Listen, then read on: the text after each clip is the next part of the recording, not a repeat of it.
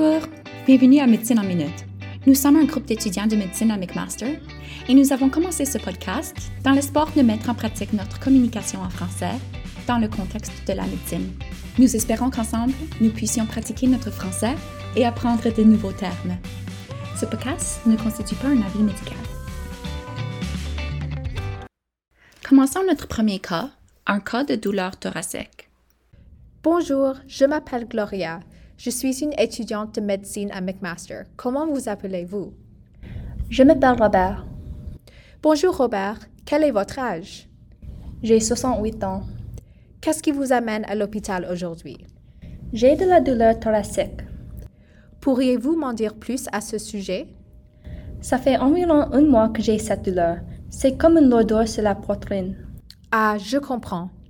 Et cette douleur est-elle associée avec des facteurs aggravants? Oui, ça vient avec l'effort. Par exemple, quand je monte les escaliers dans mon appartement. Est-ce que ta douleur est pire avec une inspiration profonde? Non, pas vraiment. OK. Est-ce que ta douleur est soulagée par le repos? Oui, au cours de la semaine dernière, la douleur n'a pas duré plus que quelques minutes après avoir reposé. Par contre, maintenant, ma douleur ne disparaît pas. Est-ce que ta douleur irradie? Oui, la douleur est irradiante vers mon épaule gauche. Et sur une échelle de 1 à 10, 1 pour la douleur légère et 10 pour la pire douleur, quelle est la sévérité de la douleur à ce moment? Une 8. À présent, je veux vous demander d'autres questions à propos de vos symptômes. En plus de votre douleur thoracique, est-ce que vous avez des troubles de la respiration? Non. Et est-ce que vous avez une toux? Non, je n'ai pas une toux. Est-ce que vous avez eu de la fièvre récemment? Non, je ne pense pas. Avez-vous remarqué de transpiration abondante? Oui, un peu ces derniers jours. Et votre poids a-t-il changé dans les six derniers mois? Non. Avez-vous remarqué du gonflement dans le corps? Non, je ne l'ai pas remarqué. Et comment est votre niveau d'énergie? C'est un peu diminué. Par exemple, c'est plus difficile de faire de l'exercice. Je comprends. Et comment vous sentez-vous récemment? Oh, tout va bien. Par contre, je suis préoccupée avec mes symptômes. Ah, je suis vraiment désolée. Avez-vous ressenti cela dans le passé? Non, jamais. Je ne sais pas ce qui se passe. Merci beaucoup, Robert, pour avoir répondu à mes questions. J'espère que nous pourrions découvrir ce qui se passe. Est-ce que ça va si je vous demande d'autres questions plus personnelles pour mieux comprendre votre situation? Oui, absolument. Merci beaucoup. Quels sont vos antécédents médicaux?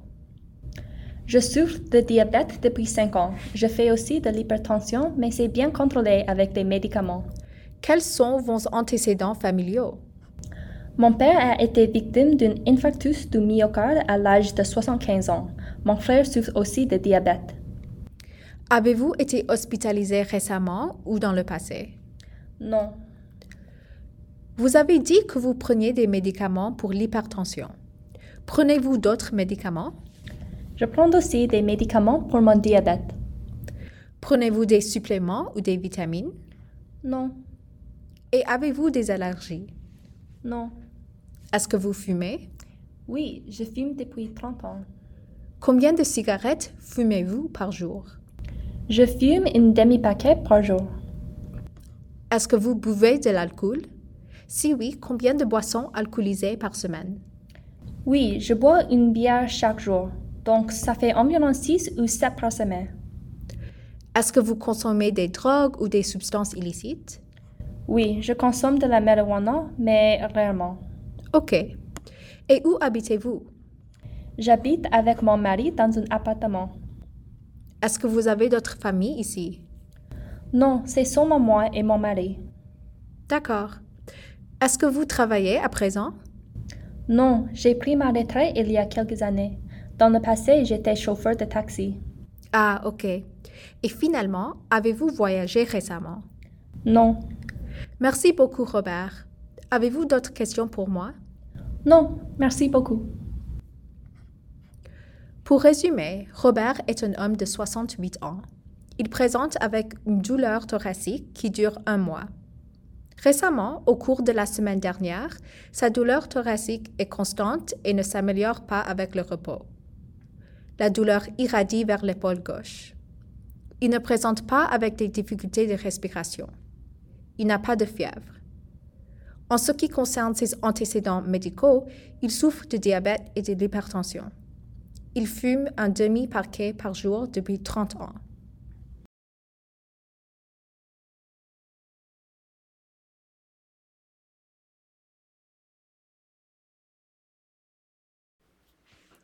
Parlons maintenant d'un diagnostic différentiel pour une douleur thoracique.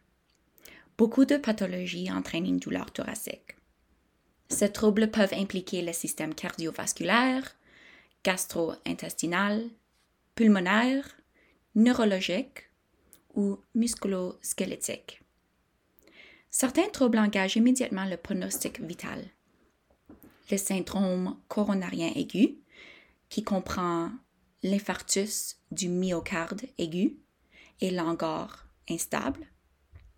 Donc, en anglais, c'est acute coronary syndrome, comprised of myocardial infarction and unstable angina. Une dissection de l'aorte thoracique, en anglais, c'est thoracic aortic dissection. Un pneumothorax compressif ou tension pneumothorax une rupture ésophagienne, or esophageal rupture, et finalement une embolie pulmonaire, ou pulmonary embolism. Les causes les plus fréquentes d'une douleur thoracique sont les suivantes. Des troubles de la paroi thoracique, c'est-à-dire les muscles, les côtes ou les cartilages. Des maladies pleurales, soit infectieuse, par exemple une bronchite aiguë, ou non infectieuse, par exemple l'asthme ou le BPCO. Des troubles gastro-intestinaux, par exemple la maladie du reflux gastro-œsophagien, ou GERD en anglais, ou une maladie ulcéreuse, ou ulcers ça peut aussi être une problématique psychologique, par exemple une attaque de panique, ou des syndromes coronariens aigus et un encore stable. Il y a quelques éléments cliniques dans le cas de Robert qui pointent à une origine cardiaque. Ça inclut la douleur qui est déclenchée par l'effort et soulagée par le repos, et cette douleur est habituellement prévisible. Aussi, la sensation de la douleur est une compression précordiale ou une lourdeur ou un déconfort de pesanteur. Cette douleur ne dure pas plus que quelques minutes. Une douleur irradiant vers la mâchoire ou le bras ou l'épaule gauche. So, a radiating pain to the jaw or the shoulder or arm on the left side. Et aussi ses antécédents médicaux et familiales de problèmes cardiaques. Ce que Robert décrit ressemble beaucoup à l'angine de la poitrine. So, angina. L'angine désigne l'inconfort ou la douleur thoracique causée par une perturbation temporaire de la circulation du sang oxygéné vers le cœur. Il y a divers facteurs qui peuvent déclencher la douleur angineuse. Par exemple, l'activité physique ou l'exercice, le stress émotionnel, les températures extrêmes, les repas copieux, le tabagisme et la consommation d'alcool c'est peut-être une bonne idée de demander à vos patients euh, de ces facteurs qui peuvent déclencher cette douleur. Les facteurs de risque de l'angine sont similaires aux facteurs de risque cardiovasculaire. L'âge, les antécédents familiaux, une hypertension artérielle, la diabète, le surpoids, un taux de cholestérol élevé, la sédentarité, une consommation excessive d'alcool et la consommation de tabac. Dans l'examen cardiaque, voici des signes à noter. Une augmentation de la fréquence cardiaque. La fréquence cardiaque, c'est le heart rate. Une pression artérielle élevée, donc high arterial blood pressure. Le bruit du cœur. Alors, en français, on dit B1 et B2. En anglais, c'est S1, S2. Donc, le B1 et le B2 sont assourdis. Le choc de poing est plus diffus. Donc, le choc de poing en anglais, c'est Point of Maximal Impulse ou PMI. Autre bruit du cœur, par exemple le B3 et le B4 peut apparaître. Aussi un souffle, en anglais c'est murmur. Un souffle systolique peut se produire si une ischémie localisée provoque un dysfonctionnement du muscle papillaire, papillary muscles, qui provoque une régurgitation mitrale, donc uh, mitral regurgitation. Mais attention, notez que entre les crises d'angine et parfois même pendant les crises, l'examen clinique peut être normal.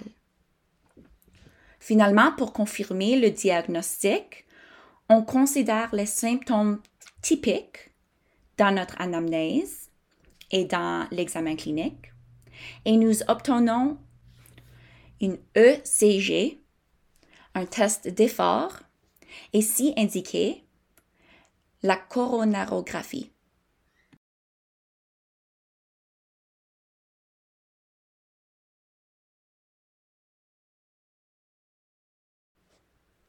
Révisons ensemble maintenant les termes importants qu'on a vus dans le cas. Angina, en français, c'est l'angine. Des fois, on entend l'angor. Donc, anginal pain, on dirait la douleur angineuse. L'angine peut être stable ou instable. Comme en anglais, we can have stable or unstable angina. Ça vaut la peine de mentionner que la coronaropathie, c'est coronary artery disease, et principalement, c'est causé par l'athérosclérose. En anglais, c'est atherosclerosis. Alors, pour répéter, la coronaropathie est souvent causée par l'athérosclérose et ça comprend de l'angine stable ainsi que les syndromes coronariens aigus, donc acute coronary syndromes. Le syndrome coronarien aigu comprend l'infarctus du myocarde aigu et l'angor instable. So acute coronary syndromes are comprised of myocardial infarction and unstable angina. Donc, pour répéter, on a la coronaropathie, souvent causée par l'athérosclérose, qui comprend de l'angine stable et le syndrome coronarien aigu, tel que l'infarctus du myocarde aigu et l'angor instable. Quand un patient essaie de décrire leur douleur euh, qui est déclenchée par l'effort ou l'exercice, ils sont en train de dire que their pain is worse with exercise or uh, worse with physical effort. A pain that radiates c'est une douleur irradiante. Dans le cas de l'angine stable et instable, la douleur va souvent irradier à l'épaule ou le bras gauche et à la mâchoire. Anginal pain is typically described as squeezing, pressure, heaviness, and tightness. En français, on peut décrire cette douleur comme un serrement une compression, une pesanteur, une lourdeur ou un déconfort. Heart rate, en français, c'est la fréquence cardiaque.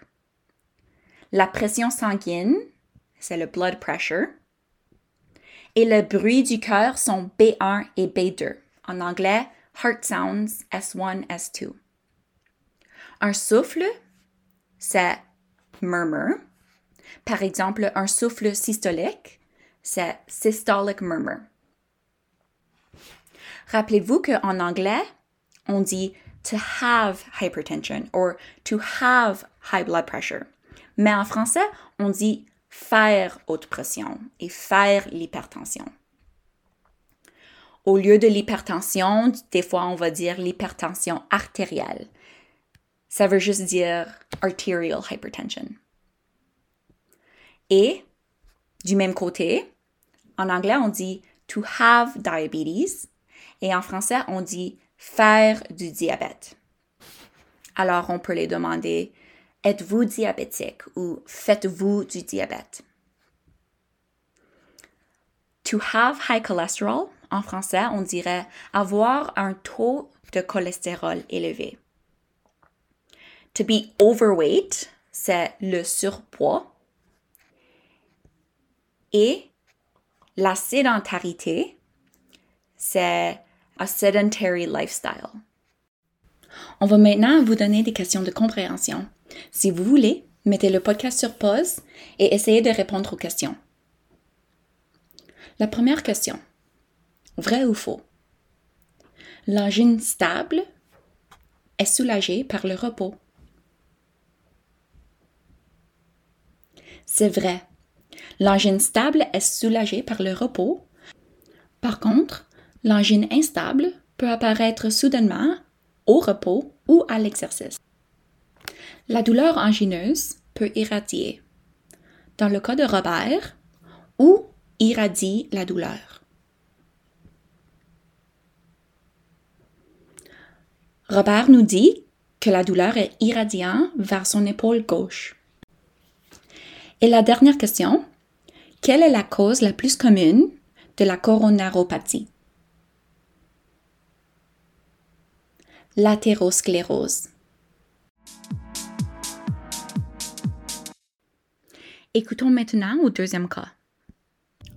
Bonjour, je m'appelle Faye. Je suis une étudiante de médecine à McMaster. Comment vous appelez-vous? Je m'appelle Marie. Bonjour Marie, quel âge avez-vous? J'ai 58 ans. Et Marie, qu'est-ce qui vous amène à l'hôpital aujourd'hui? J'ai de la difficulté à respirer. Ah, pourriez-vous m'en dire plus à ce sujet? Je sens l'essoufflement depuis quelques années, mais seulement quand je marche pour environ 100 mètres ou plus, ou quand je monte les escaliers. Mais maintenant, l'essoufflement est là tout le temps. Hmm. Est-ce qu'il y a des facteurs aggravants? Oui, c'est pire quand je m'étends sur le lit. Et est-ce qu'il y a des choses qui l'améliorent? Oui, cela s'améliore quand je m'essaie ou quand je me lève. Oui, cela s'améliore quand je m'assis ou quand je me lève. Est-ce que vous avez du mal à dormir? Oui, presque chaque nuit, je me réveille à bout de souffle et j'ai besoin de m'asseoir pendant 20 minutes. Je suis fatiguée tout le temps. Marie, je suis désolée d'apprendre cela. Pour que je puisse vous aider, je veux vous demander d'autres questions à propos de vos symptômes. OK. Est-ce que vous avez un toux? Non, je ne pense pas. Est-ce que vous avez de la douleur thoracique? Non, je n'ai pas de la douleur thoracique. Et est-ce que vous avez une fièvre? Non. Avez-vous perdu du poids récemment? En fait, je pense que j'ai pris du poids. En plus, je sens que mes pieds sont gonflés à la fin de la journée.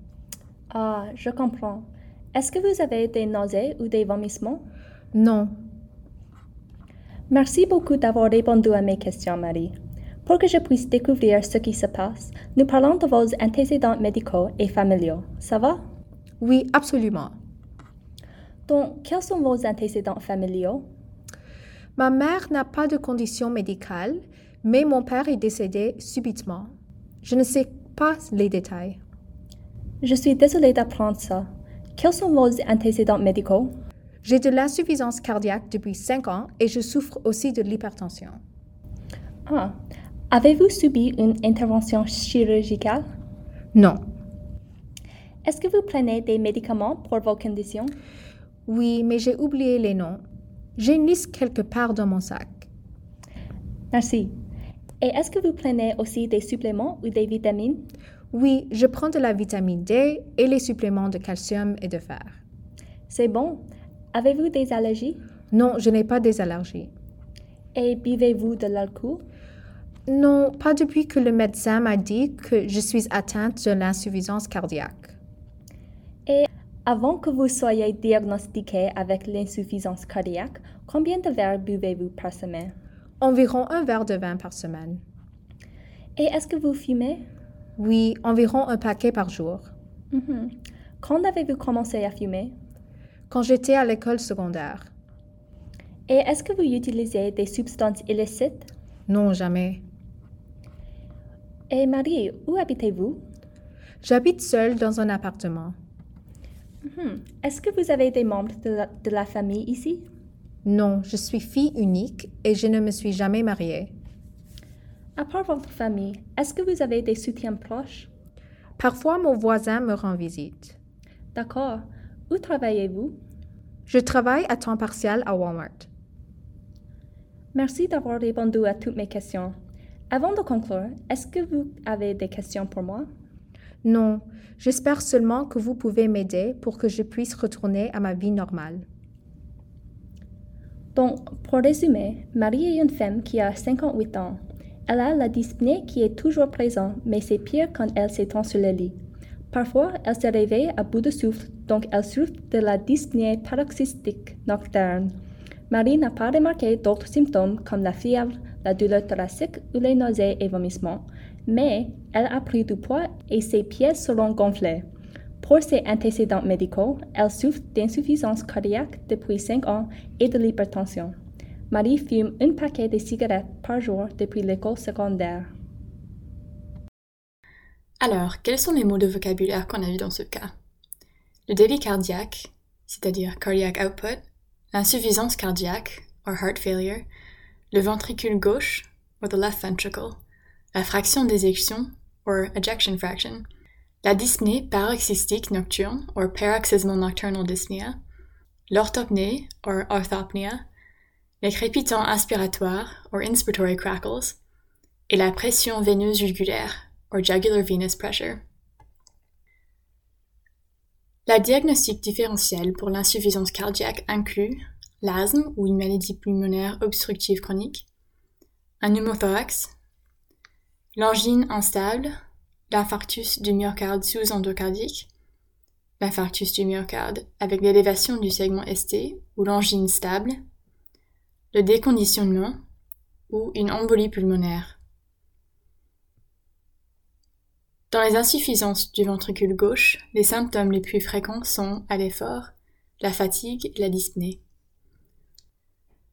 Autres symptômes à recherche à l'interrogatoire sont l'orthopnée, un tout sèche avec expectoration mousse rosée en cas d'OAP, l'oligurie et la nicturie. Dans les personnes plus âgées, les symptômes peuvent être plus subtils et peuvent inclure la confusion, le délire, les chutes, un déclin de nos fonctionnements soudains, l'incontinence urinaire nocturne ou la perturbation du sommeil. À l'examen physique, les signes qu'on peut apprécier dans l'insuffisance cardiaque avec fraction d'éjection réduite comprennent à l'auscultation cardiaque, la tachycardie, un galop B3 ou B4 avec ou sans arythmie par fibrillation auriculaire, ACFA, ou un souffle de vulvopathie. Dans les insuffisances cardiaques gauches, des crépitants secs bilatéraux prédominants aux bases peuvent être entendus. Et dans l'insuffisance cardiaque droite ou globale, on peut apprécier de l'œdème des membres inférieurs, OMI, jusqu'à la narsac, la réflux hépatojugulaire et l'hépatomégalie. Les signes généraux comprennent l'altération de l'état général et la cachexie. Les signes cliniques pulmonaires comprennent des crépitements inspiratoires. Autres signes comprennent l'œdème périphérique et l'élévation visible de la pression veineuse jugulaire. Pour confirmer la diagnostic, on comprend un rayon X-thorax, un ECG et une échocardiographie. Alors, on va maintenant vous donner quelques questions de compréhension. Si vous voulez, mettez le podcast sur pause et essayez de répondre aux questions vous-même. Alors, on n'a qu'une aujourd'hui. Dans le contexte de fraction d'éjection, quels sont les deux types d'insuffisance cardiaque? L'insuffisance cardiaque avec une fraction d'éjection réduite et l'insuffisance cardiaque avec une fraction d'éjection préservée. Dans cet épisode, on a vu la douleur thoracique et l'insuffisance cardiaque. Beaucoup de pathologies peuvent entraîner une douleur thoracique, notamment des causes cardiovasculaires, gastro-intestinales, pulmonaires ou musculosquelettiques. Les causes les plus dangereuses sont les symptômes coronaires comme l'infarctus du myocarde aigu ou l'angor instable, la dissection de l'aorte thoracique, un pneumothorax, une rupture œsophagienne une embolie pulmonaire. Les causes les plus fréquentes sont des troubles de la paroi thoracique, des maladies pleurales, soit infectieuses ou non infectieuses, des troubles gastro-intestinaux, par exemple la réflux gastro-œsophagienne ou maladies ulcéreuses, une problématique psychologique, par exemple une attaque de panique, ou des symptômes coronaires aigus et langueur instable. L'analyse et les investigations, comme le troponin pour les causes coronaires, le rayon X ou la tomodensitométrie, ou CT scan, vous aidera à les distinguer. Pour l'insuffisance cardiaque, ça dépend si le problème est avec le ventricule gauche ou la ventricule droite. Dans les insuffisances du ventricule gauche, les symptômes les plus fréquents sont, à l'effort, la fatigue et la dyspnée. Autres symptômes qui peuvent être présents sont l'entorpnée à cause de l'œdème pulmonaire, un tout sèche avec expectoration mousse rosée en cas d'OAP, l'oligurie et la nicturie. À l'examen physique, on peut apprécier dans l'insuffisance cardiaque, avec fraction d'éjection réduite, la tachycardie, un galop ou un souffle de vulvopathie. On peut parfois aussi apprécier l'altération de l'état général et la cachétie. Dans les insuffisances cardiaques gauches, les crépitants secs bilatéraux, prédominants ou bases peuvent être entendus. Et dans l'insuffisance cardiaque droite ou globale, on peut apprécier de l'œdème des membres inférieurs OMI jusqu'à l'anasarque, le réflux hépatojugulaire et l'hépatomégalie.